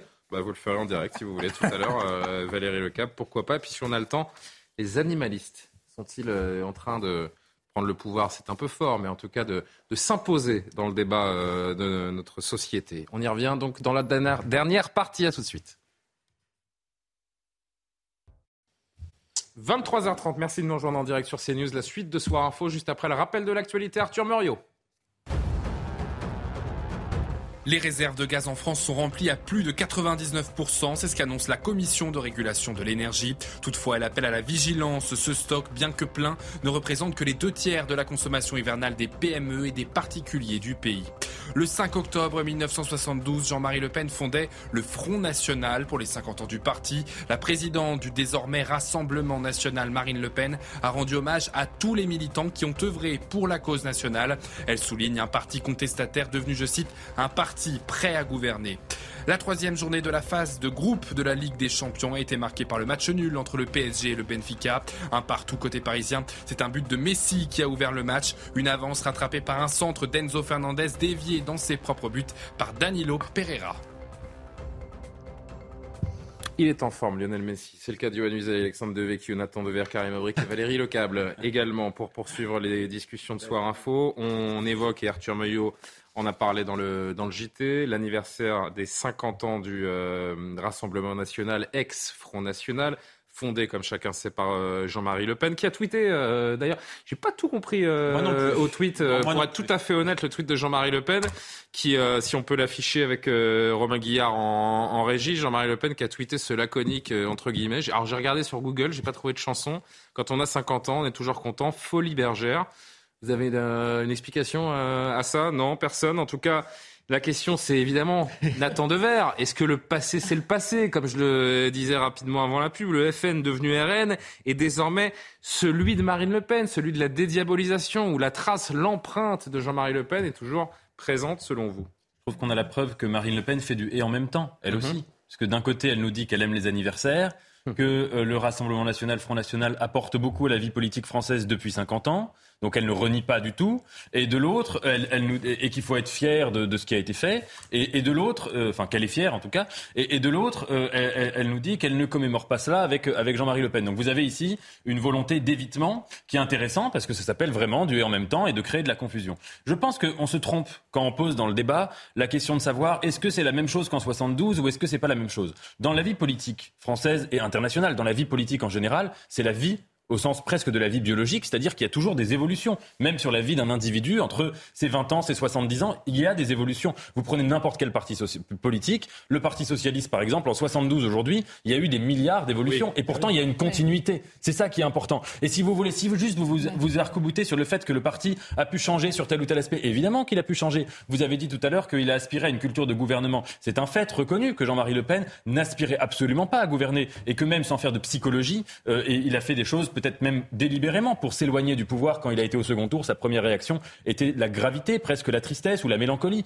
Et c'est un fait aussi objectif que Marine Le Pen est dans une stratégie de culture de gouvernement. On peut aussi remarquer que sur la ligne économique, elle a évolué, que même euh, sur la question européenne, entre 2017 et 2022, il y a eu des changements. On peut continuer ça et c'est très intéressant. Ça s'appelle les sciences politiques. Mais il n'empêche que dans tous les partis politiques, il y a, en tout cas, et c'est le cas, me semble-t-il, du Rassemblement national, il y a des éléments de continuité majeurs. Et si vous voulez, je pense que la différence, pour la dire en une phrase, mhm. c'est un peu comme la différence entre l'extrême gauche et la gauche gouvernementale. C'est que si vous voulez, l'idéologie, elle a, été, elle a mis, on peut dire, si on veut, de l'eau dans son vin. Elle a surtout transposé une idéologie qui, dont le fond reste le même globalement. Elle l'a transposé uniquement d'un côté un parti qui contestataire, qui n'aspirait pas au pouvoir, qui aspirait juste à, de la visibilité. Elle a euh, transposé cela en, un parti qui se présente comme un parti de gouvernement potentiel. Mais l'idéologie, ou si vous voulez, et il y a une dernière chose qu'il faut dire, c'est que quand on appréhende l'histoire d'un parti politique, c'est toujours euh, positionnel. Ça veut dire que c'est la manière dont ce parti se définit par rapport aux autres partis. Et de ce point de vue-là, la place du Rassemblement national et du Front national sur l'échiquier politique n'a jamais varié. Donc, euh, me semble-t-il, il ne faut pas avoir un débat caricatural là-dessus. Valérie Lecap, parler euh, du parti aujourd'hui sans évoquer Jean-Marie Le Pen est absolument impossible parce qu'il est l'homme des origines. Ça, ça collera à la peau indéfiniment de ce parti. Est-ce qu'on peut dire que Jean-Marie Le Pen a apporté quelque chose à la vie politique française? Bah, il a apporté son nom déjà, qui est le nom de sa fille aujourd'hui. Et la première continuité aujourd'hui, c'est de s'appeler encore Le Pen après toutes ces années. A priori, plus pour longtemps, hein, puisque les élections du RN sacreront soit Jordan Bardella, soit Louis Alliot. Hein. Oui, mais 50 ans plus tard, ça fait quand même 50 ans que l'extrême droite en France est représentée. Est-ce qu'il a fait des diagnostics qui se vérifient aujourd'hui euh, Le Pen. Est-ce qu'il a fait des diagnostics qui se vérifient aujourd'hui Seulement, il s'est noyé tout seul dans ses outrances. Il disait les choses d'une manière telle qu'il était compliqué de le suivre. C'est comme ça que l'on doit. Euh, analyser. Euh... Si, si, si, on refait l'histoire, euh, Jean-Marie Le Pen, à l'origine, il a émergé par ses outrances. On en connaît aujourd'hui. Plus que les hein. outrances, pardon. On disait. Hein. Oui. Ça va au-delà des outrances. Oui, mais bon, d'une certaine façon, je veux L'homme du détail, celui de l'inégalité des races. Zemmour, il a, il a émergé par euh, un, un discours extrêmement radical, extrêmement fort. d'une certaine façon, on le disait hier, Sandrine Rousseau émerge par un discours extrêmement radical, extrêmement fort. Et à l'origine, Jean-Marie Le Pen, au démarrage, il a émergé de cette façon-là, avec un discours raciste et antisémite euh, très clair. Et il a, il a commencé à, se développer, ce Front National, sous Mitterrand. Et Mitterrand, ça a été suffisamment dit, mais on peut le rappeler, c'est euh, gorgé de ça pour euh, récupérer, pour, pour, stabiliser la majorité de gauche et, et, fracturer la majorité de droite. Dès l'origine, cette stratégie, elle a été mise en place dans les années 80 par François Mitterrand. Et François Mitterrand, il avait mis qui en face de, en face de Jean-Marie Le Pen Il avait mis Bernard Tapie. Et pourquoi il avait fait ça? Parce que Bernard Tapie avait aussi ce verbe très fort et cette façon de parler très forte, etc. Donc, il y a eu évidemment euh, une évolution, mais l'évolution, elle est surtout idéologique, en fait, en vérité. Parce que le parti, sur ce qu'il pensait au démarrage, aujourd'hui, il a profondément, il est devenu, c'est devenu un parti social. C'était pas du tout un parti social. C'était un parti qui était un parti assez euh, resserré, qui n'avait pas vocation à s'adresser à toute la population, qui avait vocation à avoir un noyau dur idéologique très fort et pas du tout d'émerger auprès de tous les Français. Et la dernière campagne électorale euh, de Marine Le Pen a une stratégie exactement inverse qui a été de s'adresser à tout le monde et de mettre, comme vous avez dit, de l'eau dans son vin pour pouvoir essayer de séduire le plus grand nombre. Et ça, c'est une évolution importante et qui, et je trouve qu'effectivement, le fait de savoir si euh, Louis Alliot ou Jordan Bardella va gagner, c'est très très important parce que si c'est Jordan Bardella, ça va être une vraie rupture là. Je voudrais que vous voyez ce que. Il est plus jeune, non, pas d'idéologie. il n'y aura pas de rupture dans le sens où c'est Marine Le Pen qui restera la leader de ce parti politique, quoi qu'il arrive. oui, euh, mais il est beaucoup plus jeune, il est brillant et, et il propose un futur à ce, à ce parti. Je voudrais que vous lisiez avec moi euh, ce que disent euh, certains membres de l'opposition, Manon Aubry et, Mathilde Panot, pour ne citer qu'elle. à propos de cet anniversaire, vous rendez donc hommage à votre fondateur Pierre Bousquet de la Waffen-SS, auteur d'Abdallah Mokhtari, d'Ibrahim Ali, de Brahim Bouaram, euh, à Claude Cinquet qui tirait sur la mosquée de Bayonne en 2019, 50 ans d'idéologie violente, raciste et les crimes qui vont avec. Mathilde Panot qui dit peu ou prou euh, la même chose. Euh, il y a 50 ans, le Front National a été créé par d'anciens de la Waffen-SS et de l'OS. Peu importe le flacon, le parfum raciste et antisocial reste le même. Il fait son lit dans le chaos néolibéral, tire profit des, des malheurs du peuple. Nous le combattons sans relâche. À part le nom Le Pen, quelles sont les similitudes entre le FN de Jean-Marie Le Pen et le RN de Marine Le Pen? Est-ce que ces tweets, ils sont à propos alors, euh, ce qui est intéressant, c'est que ces tweets viennent de l'extrême gauche. Et je trouve qu'il y a une, un deux poids, deux mesures dans le, le discours médiatique, c'est qu'on ne désigne pas Jean-Luc Mélenchon, par exemple, comme un candidat euh, trotskiste. On ne rappelle pas euh, aux communistes leur lien euh, passé avec l'URSS et avec les millions de morts qu'a fait l'idéologie communiste. Donc je veux bien qu'on soit toujours dans une réflexion sur le passé, mais à ce moment-là, ça ne doit pas être à géométrie variable. Ensuite, moi, je crois qu'il y, a quand même un changement de nature sur la question du racisme et de l'antisémitisme. Marine Le Pen n'est pas soupçonnable d'être raciste et antisémite. Ça fait même une grosse différence. Il y a des éléments de continuité, c'est la question euh, de l'immigration et de l'insécurité. On peut dire que sur ces deux sujets, pour le coup, euh, quoi qu'on pense du, du FN de Jean-Marie Le Pen, eh ben, c'est elle qui a exclu son père en 2018 il du parti. Été hein. plutôt euh, lanceur d'alerte. Donc oui, il y a une, un élément de, de, continuité sur ces thématiques-là, mais effectivement, elle a exclu son père du parti parce que à cause des éléments de racisme et d'antisémitisme et du fait euh, qu'il ne voulait pas justement adopter cette nouvelle ligne de normalisation. Et la différence, on le disait tout à l'heure, Johan, pour conclure, c'est que le père ne voulait pas vraiment du pouvoir, là où Marine Le Pen fait tout pour l'obtenir. La question, c'est l'obtiendra-t-elle un jour? Oui, absolument. Alors, moi, je suis convaincu qu'elle sera candidate en, en 2027, malgré ce qu'elle dit aujourd'hui tous les signes montrent qu'elle est d'ores et déjà en train de se préparer. Elle sera candidate une quatrième fois et une dernière fois, manifestement. Si elle gagne, évidemment, et si elle perd, elle ne, elle ne le sera plus après. Mais je suis convaincu qu'elle sera candidate. J'ai aussi une conviction, c'est que malgré tout son travail de dédiabolisation puis de normalisation, qui a fonctionné dans une certaine mesure, elle est quasiment 89 députés, c'est 89 députés, mais 42% au second tour de l'élection présidentielle, dans un deuxième face à face avec Emmanuel Macron. Je crois moi aussi profondément, même si effectivement, comme l'a dit Alexandre, elle n'est pas soupçonnable d'antisémitisme, de racisme, elle n'a jamais été condamnée, contrairement à son père, pour cela. Elle, est évidemment très différente, je crois, de, son père. Néanmoins, elle porte le même nom et je crois que ça, ça demeurera un handicap. Euh, je, pense à partir de combien de générations pour beaucoup, de, Français, mettre un bulletin Le Pen dans une urne, ça quand même ça reste un symbole. Et je crois précisément que ce nom demeurera toute sa vie. Et c'est politiquement pour ça que Bardella un handicap. sera une rupture. C'est pour ça que Bardella sera une rupture. Moi, ce sera peut-être un, candidat un jour. Et on je voudrais qu'on avance. Mais... on a souligné les 50 ans aussi, hein, parce que si elle avait vraiment complètement, par contre, fait la, fameuse rupture, on soulignerait peut-être les 5 ans seulement du RN l'année prochaine. Donc, il y a quand même cette filiation, mais elle a fait vraiment des changements. Par ailleurs, elle a quoi? Elle a fait le ménage dans la maison, mais elle n'est jamais, elle jamais complètement déménagée, on pourrait dire. Hmm.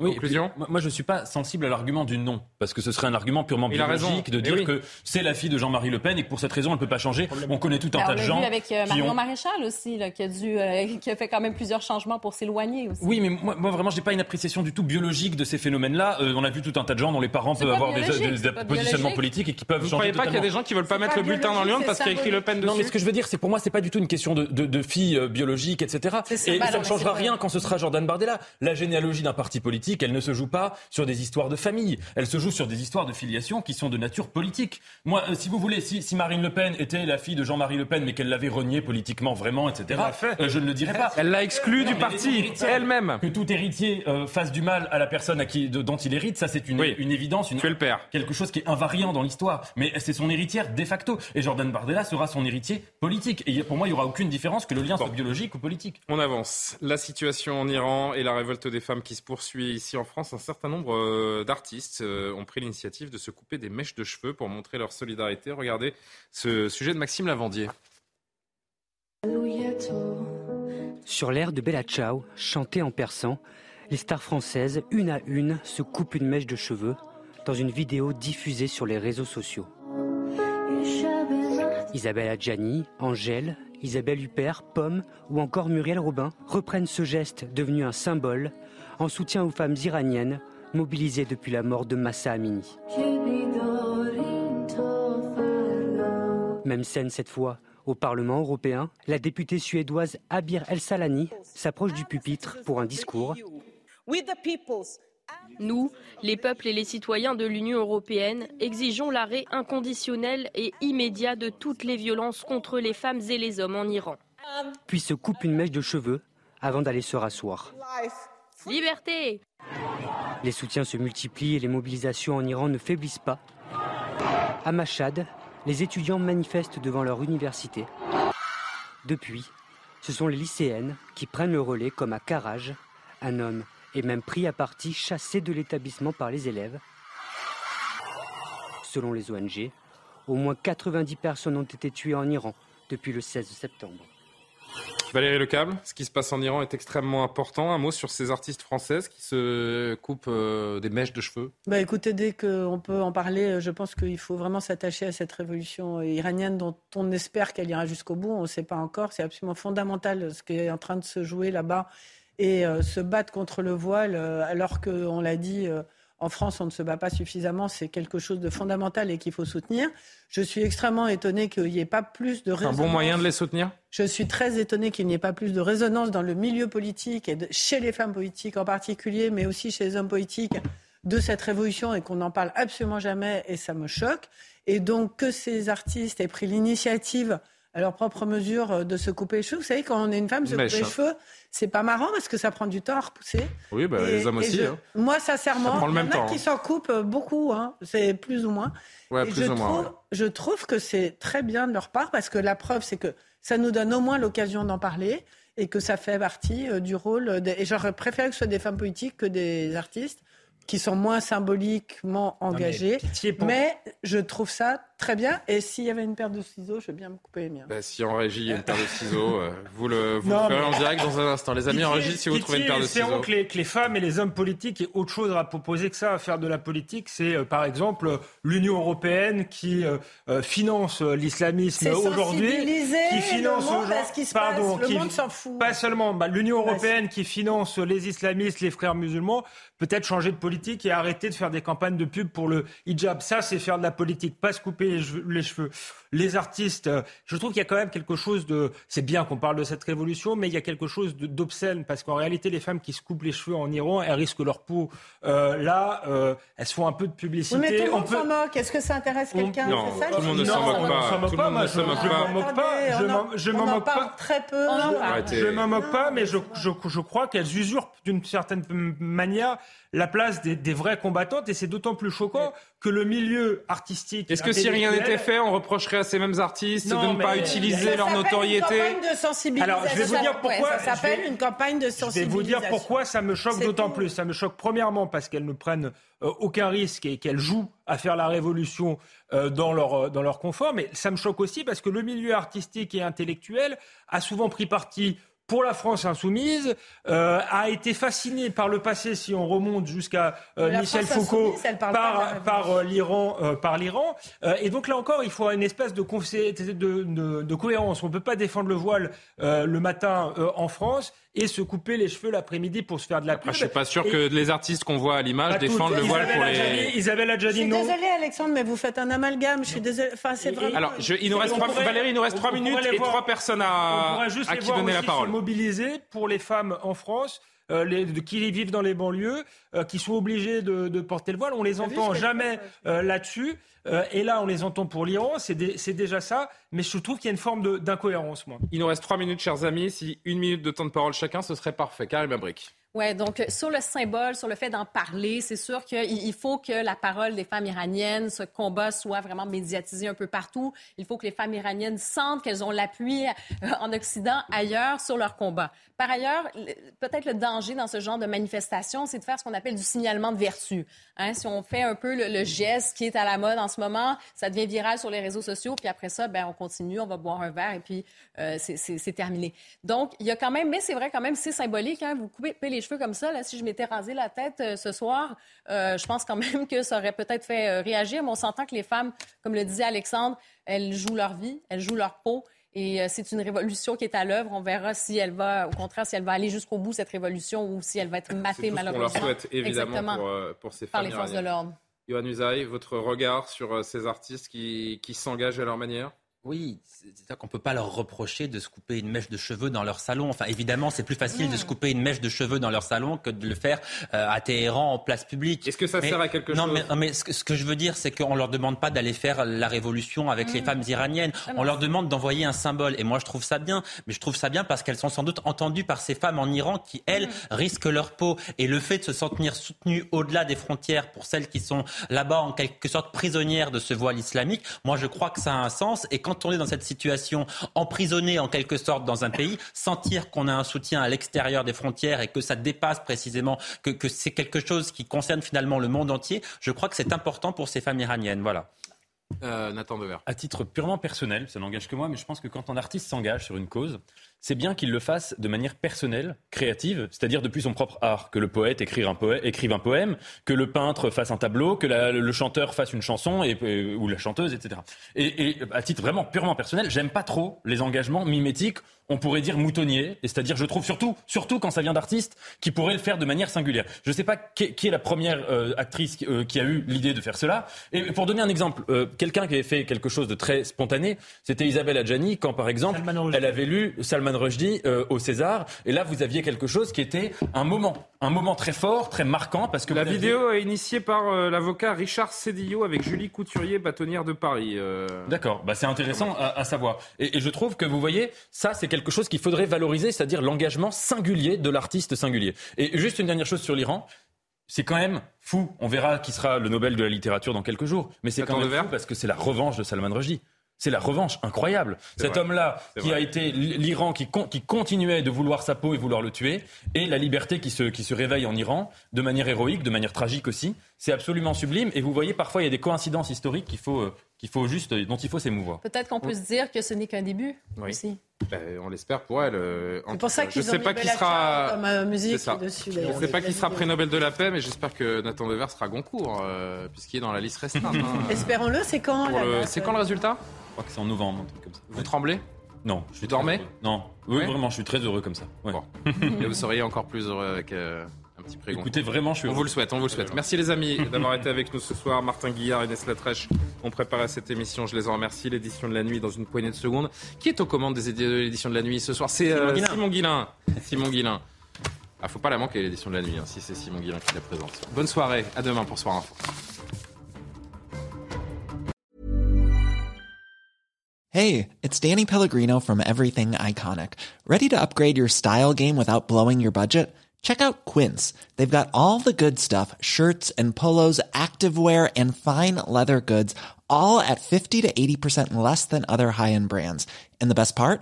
They're all about safe, ethical and responsible manufacturing. Get that luxury vibe without the luxury price tag. Hit up quince.com slash upgrade for free shipping and 365 day returns on your next order. That's quince.com slash upgrade.